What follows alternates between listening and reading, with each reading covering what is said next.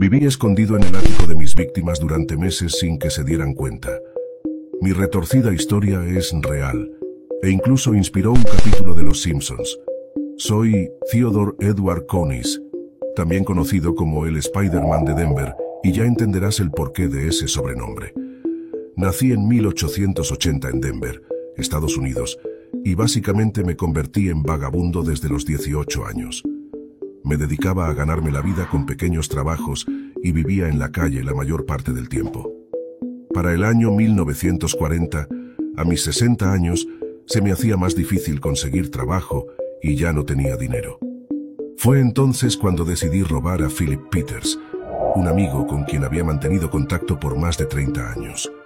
A lo largo de los años, Philip me había invitado a cenar a su casa muchas veces, por lo que conocía su casa por dentro.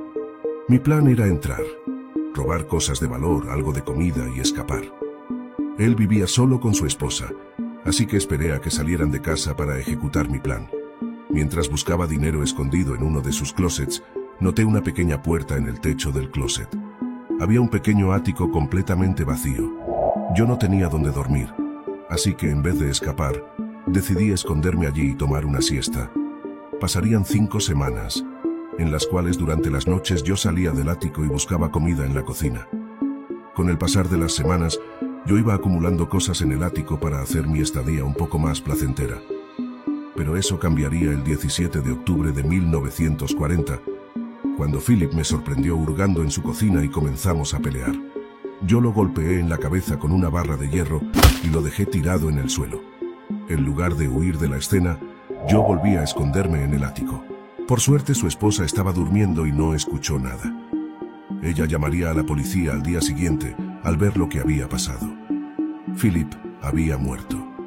La policía no tenía pistas, ya que no había ventanas ni puertas forzadas. Ellos revisaron toda la casa sin imaginar que el asesino permanecía escondido dentro de la propia casa. Viví por unos meses con la viuda de Phillips hasta que ella se mudó con uno de sus hijos. La casa quedó vacía y yo ya no tenía que esconderme tanto, pero ahora tendría que salir escondido a comprar comida. No sería hasta nueve meses después que dos policías acudieron al llamado de unos vecinos que reportaron actividades extrañas en esa casa. Al llegar, los policías vieron la silueta de un hombre a través de la ventana. Entraron a la casa y escucharon un ruido de una puerta en el segundo piso. Subieron corriendo y alcanzaron a ver mis piernas mientras intentaba subir al ático. Ellos descubrieron mi escondite.